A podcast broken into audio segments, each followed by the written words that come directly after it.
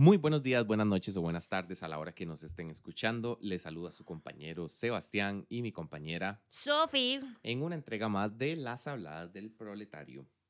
Hoy, eh, pues vamos a ver cómo sale esto. Les traemos un tema, pues bastante bonito, bastante interesante, un poquito más buena vibroso de lo que hemos traído últimamente.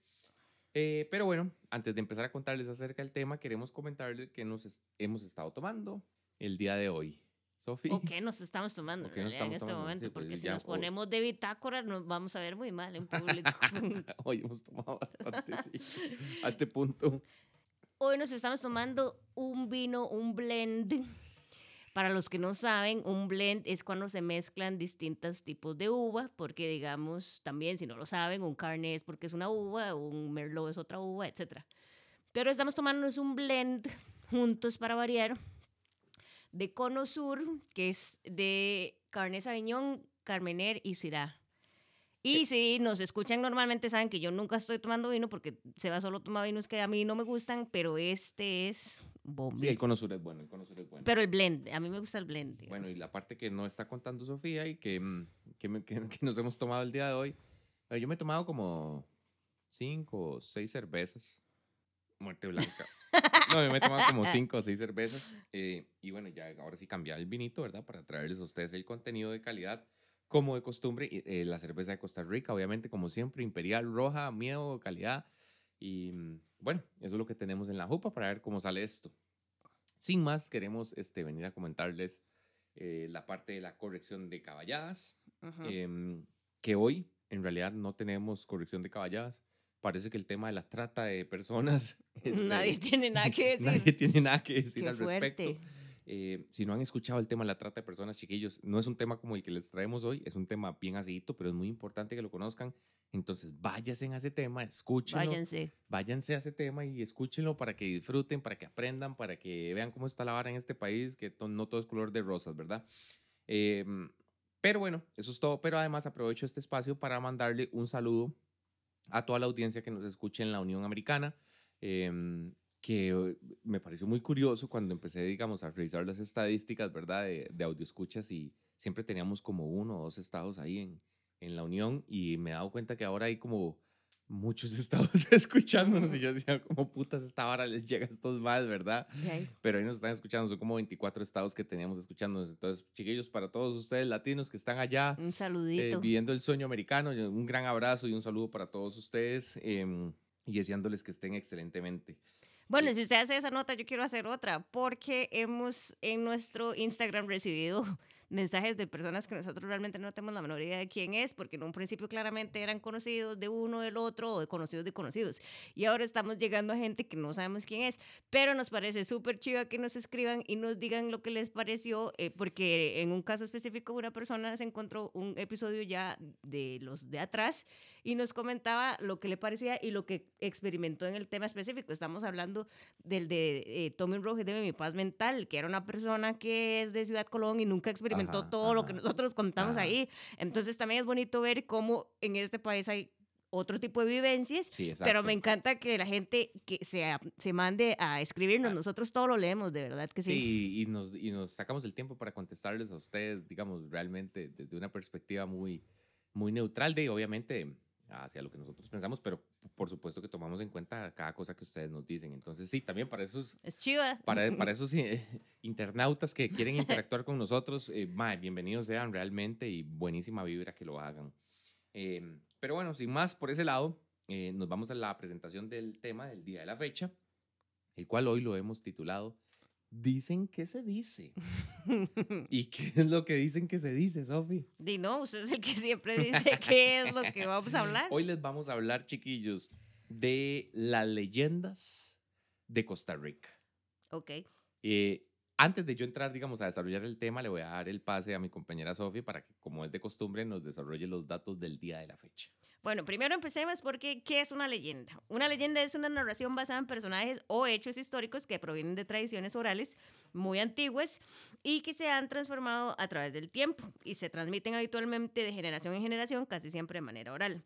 Ahora bien, si hablamos de nuestro país, las leyendas y relatos de Costa Rica son basados a través de la tradición oral de nuestro pueblo. Las leyendas son fragmentos de la cultura de antaño de Costa Rica y que relatan historias con una moraleja, en la manera en que nuestros abuelos veían las cosas tiempo atrás. Entonces vamos a entrar a uno por uno, pero por lo menos si ustedes no saben de qué le estamos hablando, aquí vamos a hablarles del cadejo, de la cegua, la llorona, el padre sin cabeza, la carreta sin bueyes, el, la tule vieja, el mico malo y otros que yo no conocía. Entonces quiero que aprendan conmigo también. Es más, bueno, vamos a ver. Para empezar a desarrollar el tema, chiquillos, eh, yo siempre les he hablado a ustedes Chiquillos. de chiqui, chequillers, perdón, sí. Yo siempre les he hablado a ustedes de la pérdida de identidad costarricense. Eh, nosotros realmente como cultura no tenemos, o sea, somos una mezcla de muchas culturas, ¿verdad? Por nuestra posición geográfica y demás cosas que les enseñaron en estudios sociales en noveno año, ¿verdad? Sin embargo, Si es que lo hicieron. si es que lo hice- o si es que fueron a clases, porque yo no iba. Pero bueno, este, me leían los libros. Clásico.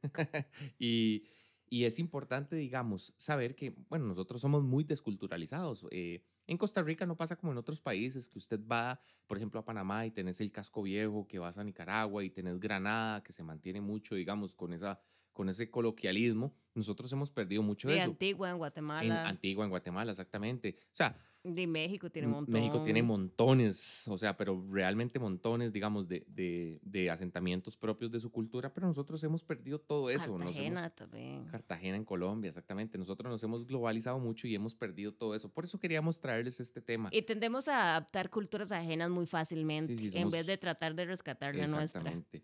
Entonces, por eso queríamos traer esto para contarles un poquito de lo que, de, o sea, de lo que vienen nuestras raíces, ¿verdad?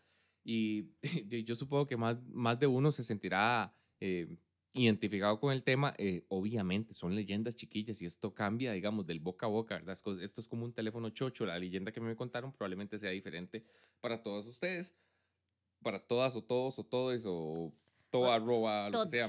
Tots, Eliminemos, eliminemos la última vocal y nos evitamos todos Pero los bueno, problemas. para empezar en el desarrollo del tema, yo quiero preguntarle a mi, a mi compañera Sofi. Sofi, ¿Qué? ¿cómo se llamaba el cadejos? ¿Cadejos? no lo sé. De Vamos- Cadejos no es el nombre. no, vamos a hablar del cadejos. de Fijo, fijo, el suyo es inventado no, porque no, no, no, no, no. yo tengo un forro aquí y no vamos a sale hablar de ningún nombre. el- y para mí es para mí es mi preferido. Y- Bueno, y, pero ya van a ver por qué. entonces, Ok, déjenme con cada que toquemos dar una reseña de lo que son. Ok, Y luego empezamos Ok, a hablar ok, la vara. Bueno, el cadejos es una tradición que habla de un es- espectro con forma de perro negro grande y encadenado, a menudo con dientes de jaguar y patas de cabra, que se aparece por los caminos a deshoras para acompañar a los noctámbulos que andan en malos pasos y advertirles que para que cambien su forma de ser. A, B, las tradiciones relatan que se trató de un hijo menor, un Benjamín. Ese es el nombre, ¿no? No, yo tengo O otro. típicamente se llama Costa Rica Cumichi, no sé qué es eso, que vivía en un total libertinaje, sufrió la maldición de su padre o bien un sacerdote Ajá. corrupto que fue castigado por Dios, oiga usted. Se cuenta que tras 100 años de penar, se transformó nuevamente en un ser humano y posteriormente se suicidó arrojándose al cráter del volcán Poás, Hijo de el puta, geyser pero más grande del mundo. Sin embargo, sigue la leyenda, no murió. Él- y él es quien provoca los estremecimientos del coloso. Hijo de Esta puta, versión pero, no está tan eh, popularizada. Bueno, Yo eso nunca lo había pero esa escuchado. versión está ¿verdad? muy satánica, De, digamos. pero el todo eso, la hace más buena. O sea, que en las últimas veces que la vara explotó en el volcán Exacto, porque el el cadeo está vuelto, pero al revés. Bueno, la leyenda que a mí me contaba mi abuelo, el cadeo se llamaba Lisandro. Fijo es mentira. Lisan, es volvemos a lo mismo, no puede ser mentira porque esto es un boca a boca, Mm, todo el mundo la sí, sí, modifica. es una adaptación. Lisandro, perdón, no Lisandro, Lizardo, era un hijo, Lizardo es un nombre que no existe. Lizardo era un hijo que era alcohólico y el man andaba ¿El hijo de quién? El hijo de, de- de- ¿De un sacerdote? no, era de, eso no lo tengo, digamos, a... Bueno, ahí Ah, decía eso. La verdad es que el mae Era el hijo de El mae era un alcohólico y el mae le, cuadraba mucho andar de fiesta en Ya, fiesta sí en el despiche. sí el mae llegaba a la choza y el tata se puteaba porque este hijo de puta andaba en un puro fiestón y lo maldijo Cansado. a, eh, a arrastrarse. Deambularse por Sí, a deambular, pero el mae tenía que ir a cuidar a todos los que andaban en los mismos pasos. A los Entonces, borrachos. a los borrachos. Ajá. Mi abuelo me contaba que el cadejos lo que hacía era acompañarlos a ellos cuando, este, de, tenía que, vamos a ver, mi, mi abuelo era alcohólico, ¿verdad? Entonces, mi abuelo me contaba que el cadejos se les aparecía a ellos y los acompañaba a la casa para cuidarlos de que nada les pasara. si estaban muy borrachos, lo que ellos hacían era que se agarraban de las cadenas del cadejos Ah, y el cadejos los jalaba hasta la casa. Ajá. Pero además, el cadejos era enemigo de las brujas. Entonces, las brujas siempre han o sea, atacado. el ma era misógeno. eh, sí, aparentemente sí. Bueno, pero no, no sé si era misógino porque era un perro. Mm, Pero, y sí, porque él no tiene nada que ver con su Pero condición, sino el aparente- de- la de ellas. pero aparentemente las brujas les gustaba mucho hacerle maldades a las personas que andaban a los borrachos, que digamos. si tomamos en cuenta la leyenda habla de los borrachos. O sea, Ajá. nunca hablan de que una mujer también puede ir a pegarse a la fiesta tranquilo. No, es- yo creo que en ese momento no pasaba. Ay, fijos, No, sí pasaba, pero- siempre son eliminados de la historia, se- pero, bueno. pero se convertía en la cegua. Entonces, otra ese- cosa. es otro tema. pero bueno, sí. Entonces, el cadejos tenía que, digamos, que llevarlo a uno a la choza. Entonces, m- mi abuelo me decía, Mae, cuando ya vos empeces a tomar, eh, si, te- si, se te, si se te aparece un perro así, no lo apedries. O sea, eh, el Mae lo que va a hacer Ok. es cuidarte para que llegues sano y salvo a la casa y las brujas no te puedan atacar, porque las brujas le tenían mucho miedo al cadejos. Ok. Eh, para que se hagan un contexto, vamos a ver, mi abuelo era de las montañas, pero más de allá, digamos, recóndito en Cartago, ¿verdad? en En- Pacayas. En Pacayas de Que fijo Cartago. muchos de ustedes ni saben dónde es. Entonces, de ahí, o sea, la vara ahí era muy criolla, por así decirlo. Entonces, era súper tuanis. Bueno, pero también yo no sé si a usted le decían esto, ah, pero a mí me decían que a los borrachos los cuida el diablo y por eso es que uno cuando está borracho nunca le pasa nada y siempre aparece en la casa y, y como, si, como si nada. Es que me acabo de asustar porque sonó algo, pero es la gata. Es el hijo de puta cadejos. La gata. Pero bueno, vamos a ver, veamos el contexto. Es como, mae, ah, yo podría terminar siendo el cadejos. A mi tata nunca le gustó que yo tomara No, porque tanto. ya hay un cadejos, deje de ser tan poco original. No, pues ya se tiró al volcán Pues Poás. sí, sí, pero siguió después de la vida. O sea, ¿sabes qué chupiche que tanto no lo, man- lo maldiga ¿Sabe qué para andar cuando borrachos, mae? Qué en- chupiche, En realidad lo serio. que me molesta de esta historia es que satanicen el alcohol cuando el mismísimo Jesus, porque por lo general son gentes religiosas, el Jesus dijo, ¿quién quiere agua en una fiesta, maes? Eso está, Hagamos vino. esto está demasiado aburrido. Estos más están demasiado aburridos hablando de la tasación de impuestos del Chao. Imperio Romano. Metámosle vino toda esta Hagamos gente. estas, ¿cómo es? Barricas de Ujú. agua. Y de vino. paso, y de paso, en dos mil años voy a dejar que un hijo de puta maldiga al hijo y lo convierto en perro Sí, porque... para que cuida los tapis. sí. Entonces, bien por el cadejos. Sí, porque si usted lo analiza, el mae no hace nada malo. O sea, No, los malos el mae es buen ride. Ajá. El mae dice, no, no, pobrecitos mis amigos, los borrachos. A mí me gustaba tomar, pero mi papá era un fucking amargado Ajá. que me maldijo. Que me entonces yo voy a maldijo. cuidar a toda la Entonces gente que hubiera sido amigo mío en la cantina. Y me caen mal las brujas. Bueno, eso no vamos a entrar. Que fijo fueron maes que el mae les echó el cuento y lo rechazaron y lo Sí, un humillaron. fucking Entonces, mae, que se "Don- donde pelea se con me las ap- mujeres". arrime una de estas hijueputas, la voy a morder. La- las mal odiaban. las mal odiaban. Sí, sí, sí, sí. Pero bueno, esa es la historia del Caegos. En la escala del 1 al 5 en estrellas, le vamos a dar 5 estrellas. Cinco estrellas. Cinco Esa estrellas, es es buena, esa es buena. Esa es buena porque cuida a la gente. Sí, es un Tuanis. Bueno, la que sigue es la cegua.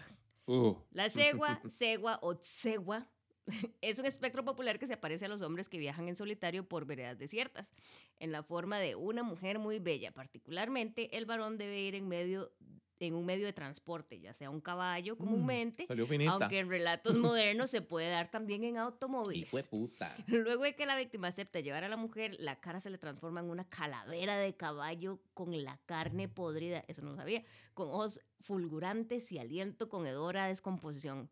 Lo que ocurre a la víctima varía según las versiones. Se dice, por ejemplo, que ella los mata con un beso o bien que estos mueren de terror, que escapan y quedan raquíticos o que ella les muerde las mejillas para marcarlos como adúlteros o lujuriosos.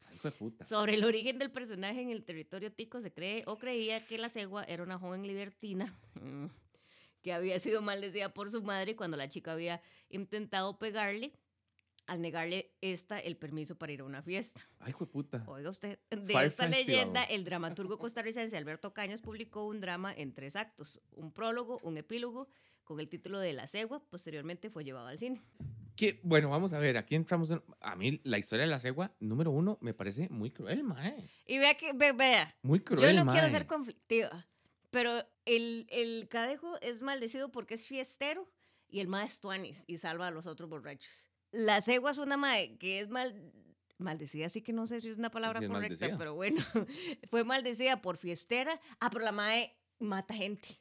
Mata más. Pero yo no sabía que los mataba. historias del orto. Yo no sabía mae. que los mataba. Digamos, la versión mía de la cegua era que la mae se los llevaba para acostarse con ellos. Yo solo sé que le salía a los Y cuando- borrachos. y cuando- Eso es lo que yo sé. Cuando estaban haciendo el amor, entonces ella, ella se transformaba, se transformaba en la cegua y los maes se asustaban y salían corriendo y eso les pasaba por libertinos. Porque tomaba mucho güero. No por libertinos, Mm. porque no, no necesariamente ella se iba con borrachos, pero yo digo, bueno, vamos Yo a ver. solo sé que ella le salía a los borrachos. Yo pensé que siempre tenía la cara de caballo. Pero ahora que lo pienso, también mucha- recuerdo como que iba en el asiento de atrás y luego se le transformaba. de Ah, caballo, yo, ah, yo siempre escuché que la madre se transformaba cuando ella, este, cuando Pero ya es a a hombres relaciones. borrachos o es a hombres infieles. A hombres, no, a hombres, digamos, de- es que yo no sé, porque en esos momentos. Es que la las- palabra libertinaje Sí. es muy amplia lo si la pasa es que- ponemos en el contexto de la época. Sí, en ese momento, digamos, en ese contexto de la época, un hombre libertino era un mae que andaba cualquiera, en fiestas, sí, era sí, cualquiera, cualquiera. cualquiera, que anduviera en la calle, digamos. Cualquiera. Ahí se le aparecía la cegua. Eh, igual, me, como te digo, a mí me parece un poco cruel el castigo hacia la muchacha y, Sí. y- y- y me parece un poco malavibrosa la mama, pero bueno, hey, son gajes del oficio. No volví a escuchar nunca más de la cegua, No, yo creo que ya eso no lo dicen. porque de Cadejo yo sí escucho y de algunos otros que vamos a hablar más adelante también. Ok. Eh, pero bueno, de ahí, siguiendo con el siguiente, eh, yo tengo Ah, aquí, Siguiendo con el siguiente. yo tengo aquí el micomalo. Bueno, yo seguía con la llorona. Bueno, sigamos con la Llorona, que ese es, bueno, es, muy, es muy famoso y aún, Ese es muy famoso y aún se todavía habla. se y aún dice, se sí. habla, sí. Bueno, La Llorona es una leyenda que habla de una muchacha que en la versión más difundida era campesina y viajó a la ciudad de San José. Allí comenzó a imitar las extravagantes maneras de la aristocracia josefina Fue puta. y al poco tiempo quedó embarazada. Cerca de nacer el niño O o, sea, en- en niña, según las cogían, versiones, en Chepe sí, cogían, eso sí, es. obvio, lo abortó y lo lanzó a un Y lo río. lanzó al río, sí. O bien fue un parto prematuro con el mismo desenlace, lo mandó a un río. Arrepentida, vagó por todo el cauce Ajá. del río en busca del niño que, se, que había asesinado. Se dice que no sabe que ya murió. Va errante y llorando a lo largo de los ríos, lagos, lagunas o incluso charcos, imagínate la madre alrededor de un charco, por cualquier lugar donde haya agua, persiguiendo el alma de su hijo, pero cuando lo va a rescatar de las aguas, este desaparece. Existen otras versiones de la leyenda, pero todas coinciden con la causa del lamento de la llorona. Unas dicen que fue violada, otras no la sitúan en la ciudad, sino en un poblado. Y una incluso habla de que fue hija de un cacique que con la llegada de Vázquez de Coronado se unió a un soldado español de este gobernador, teniendo como resultado un bebé que antes de matar a su madre y morir herido por el español, lanzó al río a su padre. Pero bueno, eso lo que, lo que yo sé de la llorona es una madre, bueno, de hecho, lo que yo sé es que a la madre se le perdió el hijo y la madre lo anda buscando. Eso es lo que yo sé de la llorona. Entonces se oyen los lamentos de la madre por donde hay ríos. Yo no sabía que hasta en un charco se le podía perder, Yo- digamos. eso, eso yo lo veo complicado, porque, por ejemplo, en este país, madre, que En hecho picha ir en una metros. carretera y decir, madre, ahí está esta madre buscando el carajillo y, madre, ese hijo de puta no se ahoga ahí. Y cómo no, o sea, si no lo ve, no lo ve, no se lamente. Madre, siga sí, o sea, madre, Pero lo que yo conozco es que era por los ríos. pero yo la he escuchado. Bueno, ya vamos a empezar por ahí. Aquí viene el pacayense. Yo la he y me cae toda la gente ¿Y pacayense. qué, madre? Aquí se escucha este Vea, tome las loca. grabaciones, los Tome. videos. Y los- se ve los videos Ay. de la madre caminando y sacándole el dedo a la cámara. así, diciendo, "Hijo de Y la putas". madre Sofía, vengo por usted. A mí no me graben, carepingas. Vengan, ayúdenme a buscar a este chamaco. Ayúdenme. Pero bueno, yo, digamos, yo sí siento que la he escuchado. Claro, obviamente está tal vez muy carajillo y tal vez podía Estaba, estar escuchando personas teniendo relaciones en otra casa y pensaba que esa era la llorona, pero bueno, no sé. bueno, puede ser. De sí. Yo en O realidad sea, lo que iba a decir es que usted ya estaba predispuesto y se lo imaginó, pero probablemente sí, sea una madre que estaba en el sexy time y usted una ahí, madre- ¡ah, la llorona! Esta madre está buscando el carajillo fuertemente. Ve, pero yo no sabía que la madre lo había.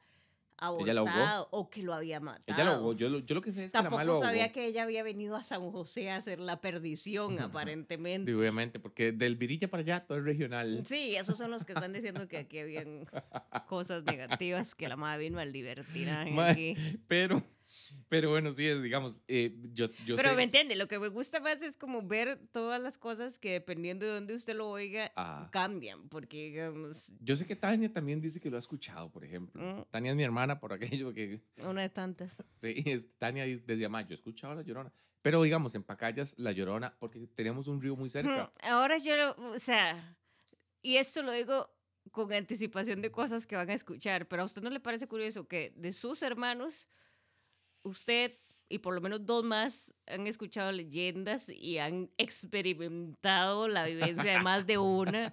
Y en mi casa nadie le puede dar ese testimonio. es porque ustedes alucinan. Es porque ustedes son de San José, donde está la cuna ah, de libertinaje. sí, perdón, perdón, es que ustedes son de Pacayas. Pero eso es lo que pasa, digamos. Ustedes son de Pacayas. Yo, digamos, igual, eh, la llorona. Eso, eso es mal right, eso es mal right, pero tiene mucho sentido, porque digamos que la madre hubiera hecho un, algo mal right digamos, di mataron hijos mal right, y que luego se arrepiente y llore, esa tiene sentido, esa sí tiene sentido, no como la pobre cegua que la están... Mae, le dimos puntaje a la cegua. Ah, la cegua tiene para mí un 2. ¿Un 2? Mae, ¿por qué la vara está la vibra solo porque es mujer? Y no tiene sentido, la mamá lo que quería, las chicas solo quieren divertirse, la mamá no la dejó y la maldice, no jodas, la mamá no estaba haciendo nada malo. Yo a la cegua le daría un 3. No, yo le doy un 2, me parece súper chafa y súper machista la historia. bueno, pero a la, a la llorona. A la llorona le doy un 5 porque tiene sentido, es congruente. Además, ¿me entienden? No es que la madre anda jodiendo a la gente por, por gusto, sino que la madre anda buscando al hijo. Y, pero que, pero que. Y una mamá, el, no hay nada como el amor de madre. pero lo perdió todo. Y lo perdió todo. No, a la llorona. ¿Qué, la llorona tiene un 5. Sí, sí, sí, es una entidad muy sufrida, mae. Qué playada, mae. Y, tiene. Además, uno, uno iba a algún lugar donde había un rubio y a uno le daba miedo. sí. Porque antes era más normal que uno anduviera como en, lugares al aire libre. Ahora la gente no sale de la casa y solo usa pantallas. Pero uno, por ejemplo, donde yo vivía abajo hay un río. Abajo, de verdad, en el parque abajo. Y a mí me daba miedo que sonara la llorona. Y, cuando uno iba de noche, uno subía rapidísimo porque olvídese. ¿Se sabe hijo de puta no, solo escucharla. ¿Y que la madre decía? Bueno, usted, que no fuera sexy time, sino que si fuera eh, Que alguien preguntando por su hijo. Porque si alguien está teniendo un sexy time y preguntan por mi chiquito madre. ¿Usted sabe qué es ver una madre? ¿Usted está escuchando lo que yo estoy diciendo? Se supone que ella dice, ah, ¿dónde está mi hijo? Y usted está escuchando a alguien teniendo un sexy time diciendo, ¿dónde está mi hijo? Concéntrese. Y uno, mae, ¿qué quiere? ¿Que la embarace? ¿O qué está pasando aquí? O sea, ya, ahí viene, ahí viene, va saliendo, espérese, mae. Es un proceso. Tiene que darse la fecundación primero. Bueno, sí, la, la llorona lleva cinco estrellas, está bien. Después tenemos, ¿cuál tenés por ahí? El siguiente en mi lista es El Padre sin Cabeza. Eso me parece bastante chafa. Escuche, escuche. La leyenda trata de una ermita que aparece en una calle desierta en donde a la medianoche las campanas llaman a misa. Esta misa se desarrolla como era originalmente el rito en la Edad Media, es decir, en latín y con el sacerdote de espaldas. Cuando el espectro del cura se voltea para dar la bendición final, se nota finalmente que no tiene cabeza y los que asisten a la celebración comúnmente en solitario despiertan en medio de la calle en donde no hay templo y con el espantoso recuerdo de ser perseguido por la aparición. Las explicaciones de este fenómeno dictan que fue un cura nigromante que vendió su alma al diablo y que tras efectuar una serie de secuestros y posteriores sacrificios infantiles fue atacado por los pobladores y decapitado, pero en su cuerpo entró una posesión de un demonio. Otra versión narra que fue la Santa Inquisición quien lo condenó a muerte, hecho aparentemente ocurrido en Chile. Otra versión colombiana dice que fue un cura que por haber revelado su religión a los demás, el pueblo lo tomó por brujo y la justicia ordenó que fuera decapitado, por lo cual su cuerpo se salvó y andaba por todo lado de aquel pueblo decapitado a toda persona que tuvo que ver con su muerte. Pero eso está súper chafa, mae. Esto me parece chafísima, porque si era un mae, que, porque esto yo no lo sabía, yo solo sé que era un sacerdote sin cabeza, nunca en mi vida cuestioné la naturaleza de la vara, yo nada más pensé que esa aparecía ahí por gusto, pero si era un mae que hacía varas feas, como ahí dice, que porque le vendió el, el alma del diablo, anda matando chiquitos, haciendo cosas feas, bien merecido andar sin culpa, porque ¿sabe qué? No puede comer ni comer. Pero si es un mae que lo mataron en la Edad Media, habría un montón de apariciones con la cantidad de gente que mataron en la Inquisición. Esta tiene un uno, es, chafísima. Esta yo le, doy, yo le doy media estrella. Tal vez le daría el uno porque es un nigromante. ¿Sabe qué es un nigromante? Explíquele a la gente usted qué es un nigromante. Sí, ¿sabe qué es? Usted solo habla de eso, digamos. un nigromante es un mago oscuro, o sea, que usa la magia negra. Y los ñoños. para hacer, para hacer este eh, todo tipo de magia que, que, tiene que ver con la, el levantar a los muertos, digamos, por así decirlo. Entonces, mm. es una de las magias más oscuras que existen, ¿verdad? La, no se pueden dar medios, tiene que darle... No, porque hay magia blanca, hay magia azul, sí, hay pero no puede dar medio puntaje, tiene que darle uno Bueno, le voy, a dar, le voy a dar uno por ser necromante. Ok. Pero, pero está bien chafito. O sea, Es pues, estoy en misa, el más se vuelve, no tiene cabeza, el más está. Ya. ¿Y cómo dio la misa? de- en latín. ¿Cómo la dio si no tiene cabeza? Exacto. Entonces Sí, no era tiene solo el sentido. sonido ahí de la laringe, que le- la faringe. que le quedó. Eso está malísimo. Está malísimo.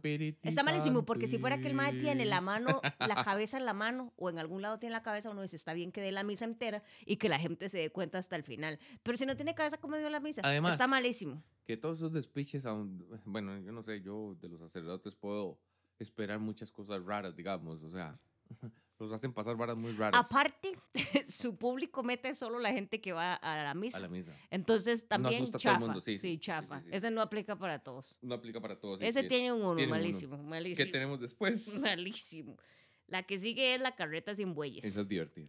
Tradicionalmente se asocia con la avaricia y la codicia. La leyenda cuenta que a deshoras o en pleno día se oye una carreta pasar cerca de la vivienda de alguna persona que se está volviendo muy avara o de un avaro que acaba de morir, advirtiendo que cambien su pensar. Se caracteriza porque de repente se oye en algún lugar, luego en otro, ahora en uno diferente, ahora en un lugar más apartado, pero en base a un punto de órbita el lugar del avaro.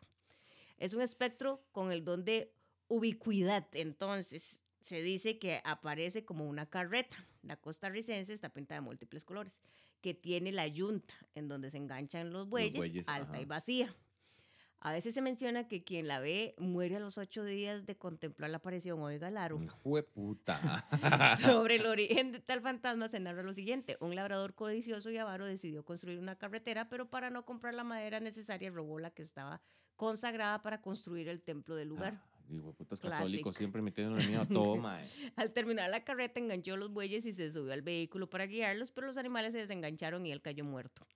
Desde ese día guía la carreta sin necesidad de tracción animal y va como advertencia por los caminos y yermos para aquellos que solamente conocen la palabra riqueza. Los que no hacen caso de su errar, al morir van y se unen al espectro boyero para conducir la carreta maldita por sendas inciertas. Otra versión, recogida por Elías Celedón en su Leyendas costarricenses, indica que el hombre de la carreta era el amante de una bruja Ay, y que al morir pidió que fuera enterrado como cristiano. La bruja intentó entrar con todo y carreta al templo, pero el sacerdote la reprendió por su incredulidad y desde entonces la carreta va anunciando desgracias conducida sin bueyes por el Hijo, diablo. Esa parte me gusta más. Esa está más mística.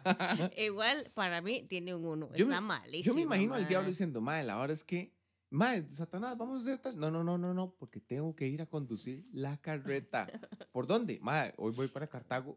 ¿Qué pasa si la carreta en realidad no era una carreta, sino un vehículo y la gente no conocía los vehículos, entonces dijo que era una carreta sin bueyes? Está chafísima. Porque ¿qué pasa si simplemente era un vehículo que se manejaba ahí solo? Bueno, estaba polarizado, entonces no podían ver el chofer. Sí, no, lo que no tiene son bueyes. el- o sea, Sí, sí, sí, mae, no, es, eso está eso está súper malísimo. chafa, súper, súper, malísimo. súper chafa. Tiene un uno Me también. gusta que sea para la gente avara, porque la avaricia no está bien. Hay cosas más importantes en la vida que la plata, digamos. También, si se robó, yo no sabía esto de la madera del templo, pero si se robó la madera del templo, está bueno que esté maldito por estar haciendo cosas in- indebidas. Pero de, yo pensé Ladrón que, que le roba a ladrón. Pero yo pensé que solo los cem- cementerios estaban poseídos. Ahora resulta que la madera del templo también Eh, tiene magia, es Sí, mística. es mística porque el, el padre sin cabeza, que es necromante, la maldijo para que si usted toca esa picha, mae, Y le esa, toca eh, manejar toda su vida como taxista. Y esa versión de la bruja está peor porque todo tiene que ser culpa de la bendita bruja. Pobre bruja, mae. Pobres brujas, déjenlas en era amor. paz. Eso es todo. Y, y- o fijo no. ¿Me entiendes? Fijo fue alguien que dijo, esta historia no me gusta, entonces vamos a echarle la culpa a la bruja. Ok. Una, una estrella, chiquillos, para Malísimo, la carreta sin bueyes. malísima. Muy mala. Le tengo una que se llama El Espantajo Azul. Yo esta no la conocía. ¿Ok? Se dice que por el lado de Cartago se suele aparecer un hombre alto de color azul que arroja fuego por todo lado. Ah, ese sí lo conozco. Se cuenta que se trataba de un señor muy malo que le gustaba torturar a las personas. Cuando murió fue a parar al infierno, pero logró No, escapar y aún Ah, bueno. continúa ardiendo el fuego del infierno en su interior.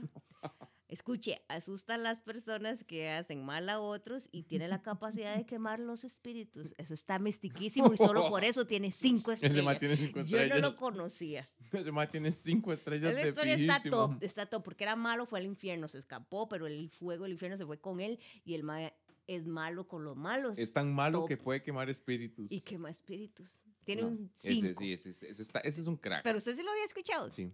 ¿Y qué? ¿Qué había escuchado? no, y que la gente veía, la digamos, el gente. hombre azul, digamos, o sea, que veían una Un persona. Es que, por ejemplo, digamos, está el hombre azul, y este no lo habíamos apuntado, pero también estaban los poes.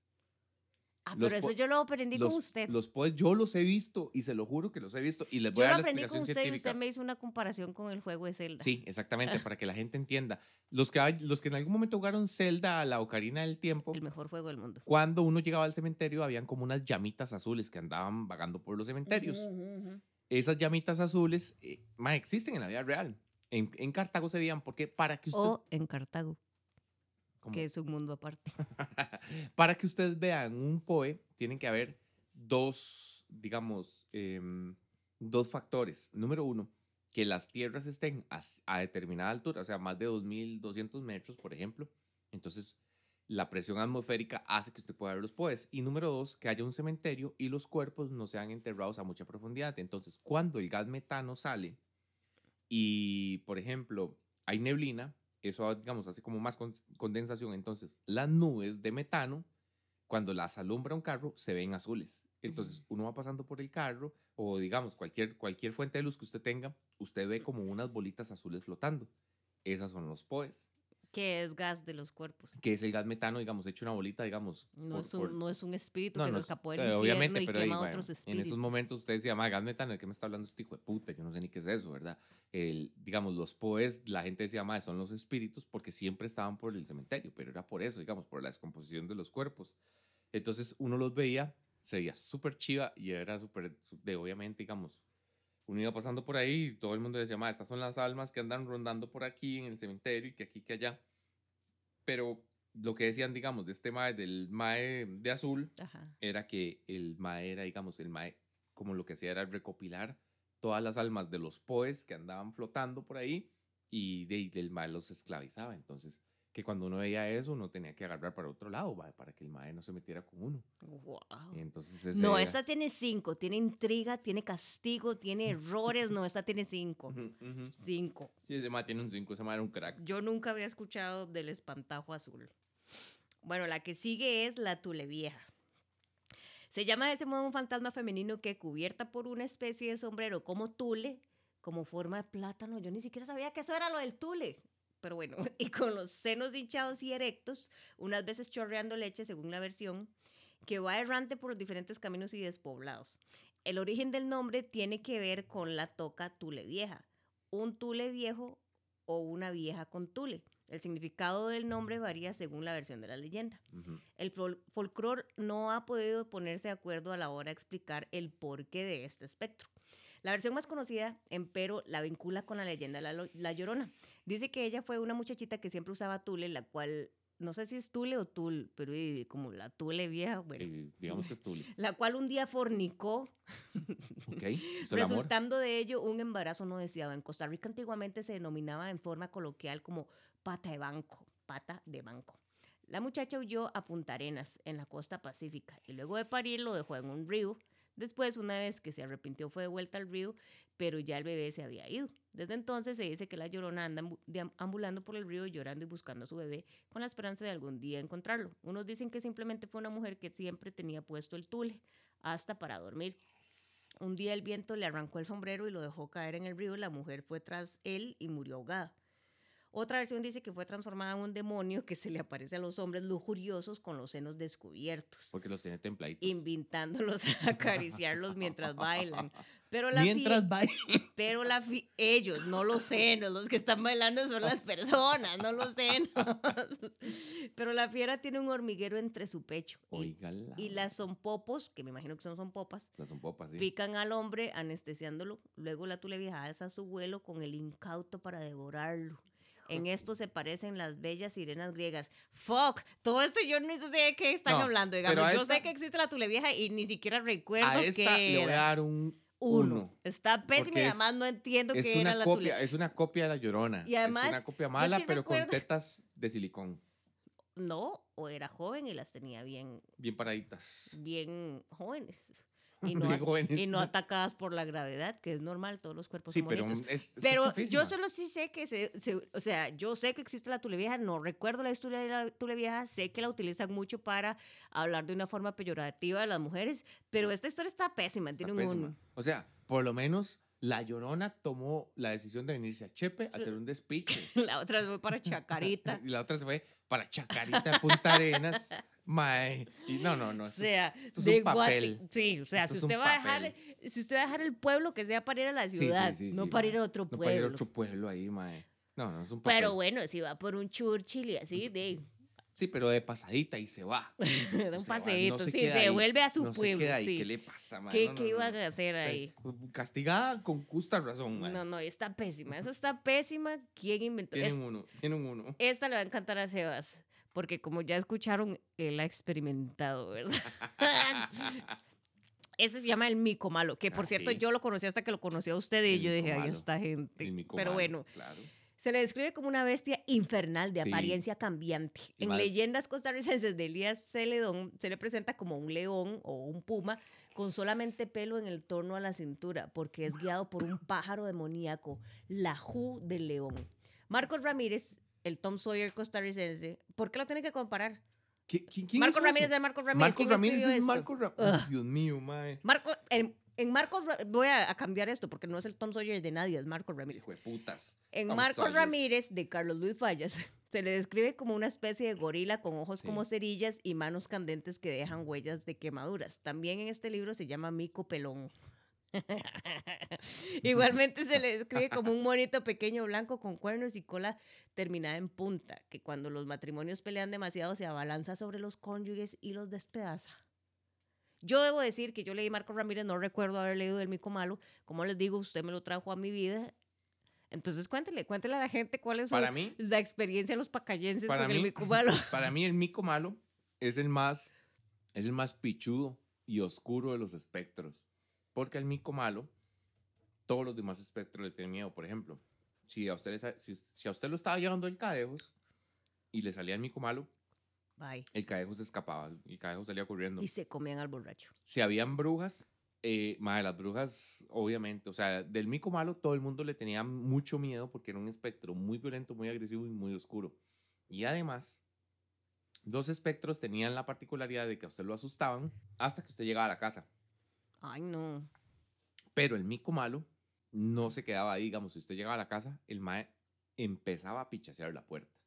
Y entonces la gente decía, mae, me siguió el mico malo en la noche Y está aquí. el mae se me vino detrás y las, las, las puertas amanecían con rasguños como quemados.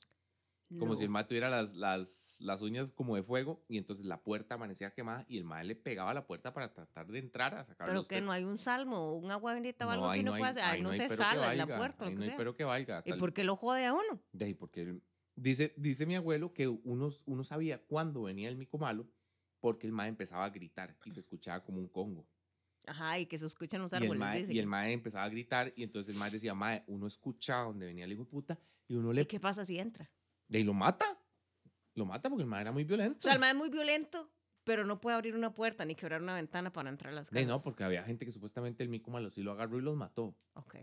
Pero digamos, el mae dice, mae, usted escuchaba donde los árboles empezaban a sonar y el mae empezaba a gritar y usted decía, mae, corra porque ahí viene el mico malo, ¿verdad?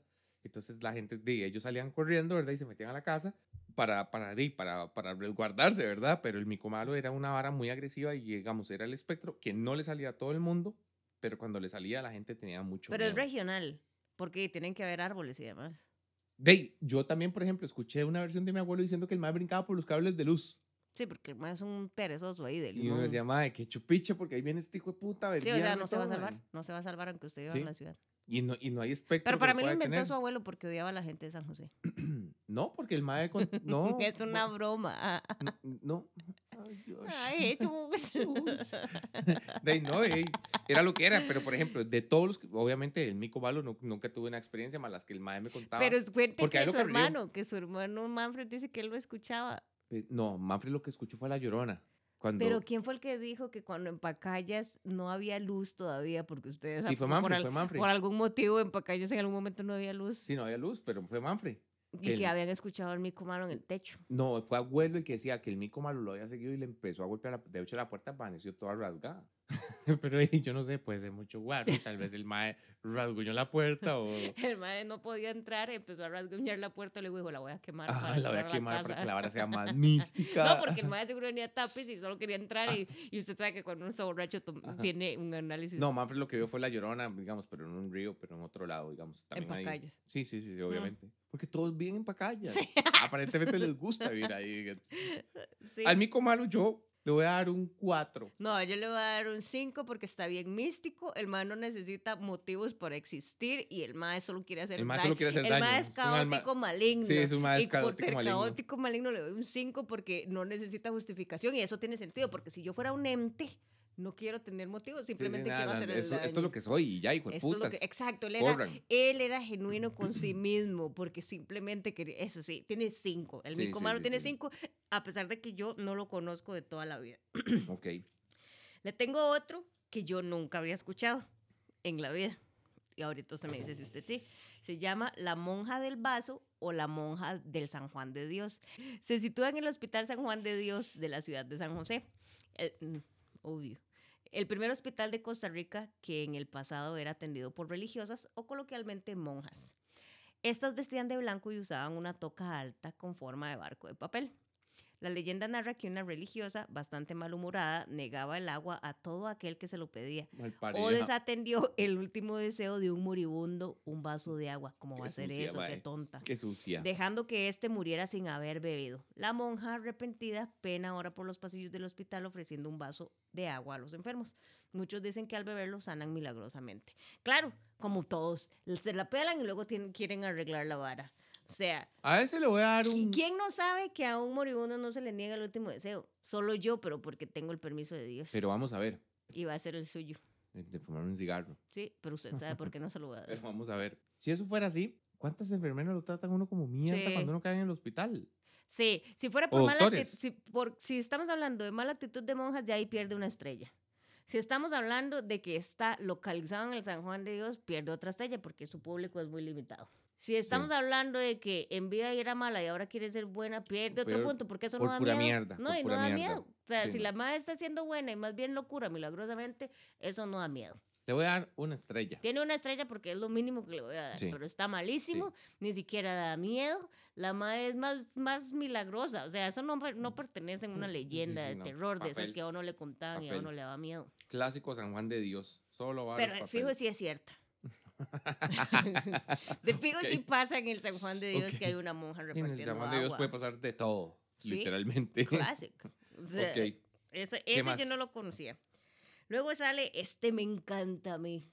Este- está preparado porque esto es mi sí, favorito. Los duendes. Ah, bueno, eh. Probablemente derivados de la mezcla de los trasgos españoles con los espíritus guardianes de la tierra, de la tierra indígena, los duendes folclóricos costarricenses se describen como criaturitas con vestidos de colores de 30 centímetros de altura que parecen niños barbados y sus huellas tienen la forma de las de un ave o un gallo. Traviesos y juguetones, una leyenda indígena dice que en la primera batalla entre el diablo y Dios, los duendes no siguieron a Dios ni apoyaron al diablo. Esa apatía da origen a su condición de seres neutros, ni buenos ni malos. Las creencias folclóricas de los campesinos dan su fe de que en su afán por actividades lúdicas, si se enseñan, perdón, si se ensañan con una familia, ponen de cabeza a la casa. Vierten cenizas o heces en los alimentos, dejan caer los comales, rompen los trastos, pero si se encariñan con los habitantes de la casa son excesivamente complacientes.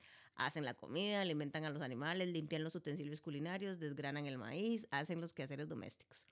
La más popular de las leyendas sobre duendes en Costa Rica habla de una familia que decidió mudarse por los continuos asaltos de los duendes en su vivienda. Ya de camino en la carretera, la esposa sintió deseos de hacer sus necesidades y descubrió que había olvidado el bacín o basinica de madera. Y al comentarle a su marido lo, sucedi- lo sucedido, una vocecilla dijo, aquí está. Y se oyó cuando el duende puso el recipiente en el piso de la carreta. Su conducta con los niños varía. En lo común, las leyendas narran que los secuestran, tentándolos con juguetes y confites para jugar con ellos y devolverlos o para hacerles maldades como pellizcos o coscorrones. Pero siempre, según el folclore, cuando nace el hijo o hija de una familia bien amada por ellos o se encariñan con un infame por su inocencia, pasan a ser una especie de segundo ángel de la guarda. como todo duende legendario, los costarricenses poseen poderes mágicos. Muchas veces los usan para gastar bromas pesadas, como hacer que los viajeros apurados se extravíen o en un relato llenar a una mujer de bello. Okay. A estos males les voy a dar un 5. A estos males les voy a dar un 5. Entonces hay una historia que dice, cuando yo estaba pequeña se me perdía algo, qué sé yo, un zapato, una prenda de vestir, un juguete. Yo siempre decía, duendes, devuélvanme lo que se me perdió y en menos de un segundo encontraba lo que se me había perdido. Incluso lo encontraba en lugares los cuales yo había ya chequeado hasta dos veces. En fin, todo el tiempo hacía lo mismo, hasta que un día de invierno subí al cuarto de mis padres, yo estaba en la cama y se me cayó mi sandalia, entonces al agacharme para juntarla, vi un duende, era color azul pequeño, y cuando me vio salió corriendo, yo me quedé muda del susto y nunca más volví a nombrar un duende cuando se me perdía algo. Ay, pero Sofi, hasta me les voy a dar un 5, ¿sabe por Tiene qué? un 5 porque está, vea, es más, se lo voy a, se lo voy a decir. Una estrella porque en mi casa siempre decían, si se le perdió algo es porque sí, hay duendes. por eso, todo el mundo dice eso. Otra estrella, Fueron los duendes. otra estrella es porque yo no sabía que los madres no quisieron tomar bando entre el diablo y Dios y me gusta alguien que es Son neutral. revolucionarios, sí. Otra estrella es porque los maes escogen ser buenos y malos y está bien, porque ¿por qué todos los espectros siempre son malos? No, está bien que usted es bueno. puede hacer o, o solo bueno o solo malo. Ellos tien- tienen rango, eso me gusta. Ok. Entonces, esta, esta está buena. Yo no sabía mucho. Yo lo único que sé de los duendes es que se decía eso. Si se le pierde algo, fueron los Fueron los duendes. duendes. Ma, nosotros lo decimos mucho. Más Nosotros- Sofi, ¿las llaves dónde están? No sé, fueron los duendes. Bueno, si a mí me sale uno, me largo de esta casa y me voy a ir a un- una iglesia porque me cago, ¿verdad? Porque yo soy Para que le súper salga el padre sin cabeza. Pero eso, es- eso está malísimo, mae. Pero, pero, sí, a mí me podría salir el cadejo, pero como solo sigue hombres borrachos, entonces me estoy al hijo gracias. y- No sé. Gracias, Lizardo. Bueno, y de los duendes también sé que les gustan los chiquitos, pero que los pierden. Yo no sabía que los devolvían. Yo sí sé que agarran los chiquitos, Y les llegan con juguetes, con confites y no sé qué, y los pierden y el carajillo no apareció nunca más.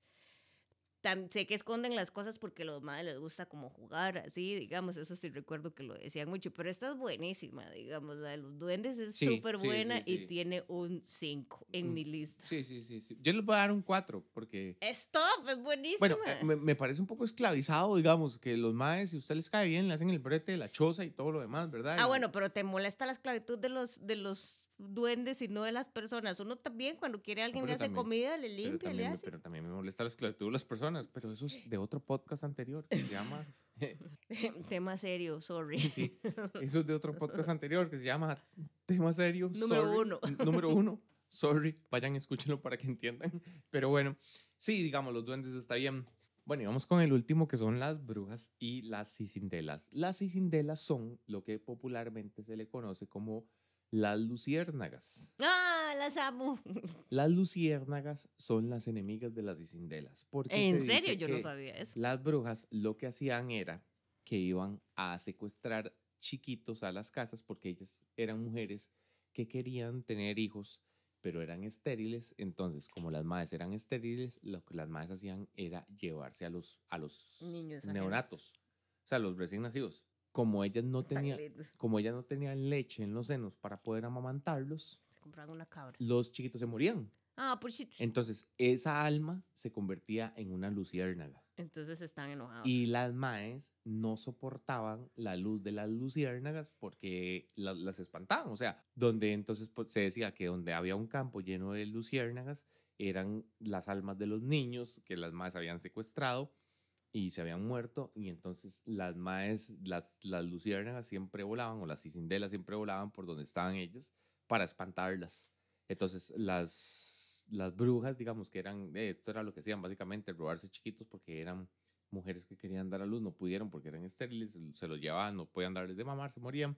Y las cicindelas, este, andaban detrás de ellos. Además se decía, yo no sé si algún, algún, alguien de la audiencia lo hacía, que si usted quería protegerse de las brujas, usted tenía que agarrar las luciérnagas y embarrárselas. Bueno, Yo- mi mamá decía eso, pero porque brillaban en la oscuridad. Sí, uno, porque, y supuestamente si usted se embarraba, digamos. pero los niños en la época de mi mamá lo hacían porque brillaban en la oscuridad. No, nosotros lo hacíamos para Nosotros es que no de somos brujas. regionales, entonces no hacíamos eso.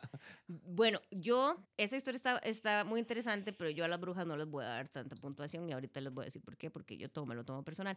Pero yo de las brujas no sabía mucho. Cuando yo me fui a mi casa la primera vez, tenía una roommate que ella originalmente era de limón. Entonces ahí vienen los regionales a meterle cuentos a uno. Entonces, vi, eh, perdón, iba a decir el nombre y no lo voy a decir. Esa persona decía que las tijeras había que dejarlas abiertas porque espantaban a las brujas. Y yo, que nunca había escuchado a las brujas, me dio pánico, entonces siempre dejaba las tijeras abiertas, porque ¿qué pasa si vienen, digamos? No me acuerdo quién me contó que cuando la gente vivía en los maizales, digamos, en los campos y había maíz, las brujas trenzaban el, el maíz y que a los, a los agricultores no les gustaba porque dañaba la planta, digamos, pero que sabían que cuando amanecía trenzado eran las brujas. Entonces, este, di como que era mal right la vara, pero yo realmente, o sea, digo, uno siempre escucha a las brujas y demás, pero yo realmente no tenía mucho. No le voy a dar un punto porque me parece que sea rechafa que digan que, porque de hecho creo que si nos vamos mucho más atrás, las brujas eran las mujeres que con... Herbalistas. Las mujeres que tenían mayor conocimiento en ciertas cosas que eran de dominio de hombre, entonces las, las las marcaban como brujas y las quemaban. y los, los hombres eran doctores, las mujeres eran eh, brujas. sí, exacto. y las madres lo que hacían era curar y demás. Y yo estoy muy a favor de ellas. Si estamos hablando de si las apoyo, les doy cinco estrellas. Si estamos hablando de la leyenda, le doy una, porque las satanizaron demasiado. Además, ¿Quién, quién, o sea, dejemos de decir que todas las mujeres quieren tener hijos, no es cierto.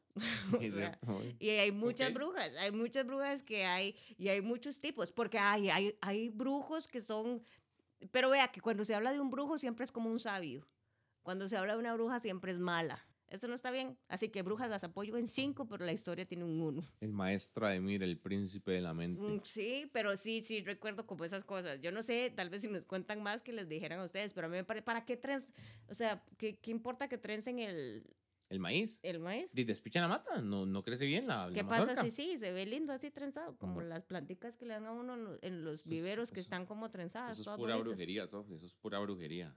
Que la brujería no está mal, es el uso de las plantas y demás. Eso, digamos, más o menos era una recopilación del, del, tema que les traíamos hoy para mostrarles un poquito de lo que fue la cultura con que crecimos algunos de nosotros. Sé que algunos van a estar identificados, otros van a decir ¿de qué mierdas estaban hablando? Entonces, hijo de puta, yo nunca he escuchado nada de eso, estos más tienen demasiado bueno en la cabeza. Pero es lo que les traíamos para, que, para amenizar el, el rato, ¿verdad, chiquillos? Eh, y sin más, porque eso era el, el, recap que les traíamos de, de, de, todas las leyendas costarricenses, vamos con los seis del día de la fecha, dándole el pase a mi compañera Sofi. Número uno, me gustaría decirle a la gente que atesoren todas estas cosas que son parte de ser costarricense que se están quedando muy atrás porque ya los abuelitos no cuentan esas historias y, y si quieren cuéntenlas a sus hijos si tienen y demás y métanle más para que sea más interesante. Pero no dejen que se pierdan este tipo de historias que a nosotros nos las enseñaban desde pequeñitos pero realmente ya no se oye tanto hablar de eso. Tratemos como de de seguir manteniendo vivas las historias. Dos, y creo que va de la mano, sería como que a mí me gustaría que nosotros como costarricenses valoráramos más nuestra identidad como costarricense, a pesar de que no existan tantas cosas como específicas que, que se asocien con el ser tico, más que el pura vida, que no somos pura vida, no vamos a entrar en eso. Y el MAE, que es sagrado, si usted no dice MAE, chao con usted. Pero que atesoremos ser costarricenses. Eh, y vea, con todas estas cosas que nosotros hacemos, este país es demasiado pequeño y nosotros nos damos por menos, pero nosotros en esto, en esto que contamos historias que nos identifican a nosotros, nos hemos dado cuenta que en Ciudad Colón, que todavía pertenece a San José, las cosas eran diferentes y, hay otras cosas por contar y es bonito, digamos. Y, y un tres que puede ser es, alguien por favor invente una leyenda de donde la mujer no sea la mala, o sea, porque sí siento que, que es parte del orden el machismo en la historia, digamos, entonces, este, sí, sí, las van a inventar, hagan algo así. Ok. Voy con los tres míos. Número uno, vean chiquillos. Si ustedes andan tomando y van para la choza muy enfiestados y les sale un zaguate con los ojos rojos y con cadenas, madre, no lo apedren, hijo de putas. No lo apedren porque ese madre los va a cuidar para que lleguen a la casa, madre. Puta madre, seamos condescendientes con, los, con, con las entidades que estuvieron antes de nosotros aquí. Número dos, si ustedes ven chiquitines por su casa, no les tengan miedo, mae. Ay, yo sí les Trátenlos bien, miedo, mae. Trátenlos bien. En la época Déjenles monedas. Porque los males van a hacer todo el brete del hogar. Bueno, eso es nuevo. van a limpiar, van a darle comer al perro, van a, Y el a perro todo gordo. cachete, exactamente, los lo van a tener todas. Entonces, no sean hijo de putas con los chiquitines que andan por ahí flotando. Pero es mae. que tampoco, porque si ellos no lo quieren, lo Pero, van a tratar pero mal usted tiene que tratarlos bonito. Para todo que es recíproco para que lo quieran. Entonces va a ser Tuanis. Y número tres, que ya digamos es un poquito más serio. Mae, hay que rescatar nuestro legado. Cuando, mae, ustedes tengan una, una noche de tragos con sus amigos, mae, saquen un ratico para hablar de leyendas, saquen un ratico para hablar de estas tonteras, mae, que de igual forma son divertidas. O sea, nosotros hacemos este podcast para que ustedes puedan llegar y decir, mae, puta, eh, mira, yo no sabía de esta hora, lo voy a tirar, mae. O sea, estas varas hay que rescatarlo, porque como yo les digo, nosotros no tenemos casi que legado, mae. Mae, no cuesta nada. Los que son papás, háblenle a sus hijos de estas varas, mae. O sea, es que es No prácticamente... los traumaticen. No, obviamente, digamos, no como, no como nosotros, ¿verdad? Pero, mae, o sea, hablen de estas varas para que, para que los maes tengan un poquito, de culturi- un poquito de culturización de lo que es su pasado, digamos, y lo que nosotros vivimos, que eso es muy bueno tenerlo, mae. Al final de cuentas no se pierde nada, mae. Hace la vida más mística, más misteriosa y más divertida, mae. Entonces saquen este tipo de varas en una mesa de tragos, en una mesa de amigos, ahí donde están conversando, mae. Hablemos de leyendas, mae, esto, esto y esto. Es muy gracioso, por ejemplo, vean que este tema nosotros lo desarrollamos y Sofía tenía un montón de, de formas de pensamiento completamente diferentes a lo que yo conocía de las propias leyendas. Entonces, yo considero que esta, que esta vara es muy, es, es muy bueno rescatarlo. Al final de cuentas es algo bueno que tenemos, que lo hemos tenido muy abandonado. Esta vida va muy rápido y muy acelerada y a veces se nos olvida, digamos, que hay cosillas por ahí, mae, que, que al final de cuentas, vamos a ver, no es como que usted va a ser un físico nuclear por hablar de estas varas, mae, pero al final de cuentas, mae, es Ay, importante. no todo puede ser tan serio. Exactamente, no todo puede ser tan serio. Es importante rescatar lo que somos. Y bueno, mae, eh, este era un, un- un temita like que les traíamos mae, para, para disfrutarlo, para que aprendieran, para que compartieran con nosotros. Y ahí no, eso era, como siempre, obviamente, eh, deseándoles que ojalá le hayan sacado un montón de provecho, que por lo menos se Ay, hayan perdón. reído una sola vez con nosotros. Y deseándoles, como siempre, un excelente momento de día. Y a que si alguien sabe, escuchando. sí, que si alguien sabe alguna que no, no hemos mencionado, pero que, que, o que nos la cuenten. O sea, si es famosa, que nos recuerden. Si no es famoso, cuéntenosla. Porque fijo va a haber gente que tiene otras que contar. O una versión más mística y más, más divertida. O, o, o que digan, yo no sé, ma, es que la Tule Vieja ustedes no la saben bien porque en Ajá. realidad era que par- era parte del MK Ultra y por eso, ¿me entiende? Uh, Una vara así Ya, mística. ya, se pudo, ya se elevó. Pero sí, chiquillos, eso era lo que les traíamos a todos y todas, como siempre, toders. deseándoles, y todos deseándoles que pasen un excelente momento de vida. Sin más, se despide su compañero Sebastián desde el cuartel y mi compañera. Sofi, Y- síganos en todo lado. Síganos en todo lado. Y com- escríbanos. compartan, hijo putas, compartan, mae, no, no cuesta nada. Que aquí estamos para hacerlos reír a ustedes. Nosotros hacemos en esto mae, a, a razón de hacer comunidad y de que todo el mundo disfrute. Pero bueno, sin más, chiquillos, ahora sí nos despedimos deseándoles que estén excelentemente. Pura vida y muchas gracias por escucharnos. Chao.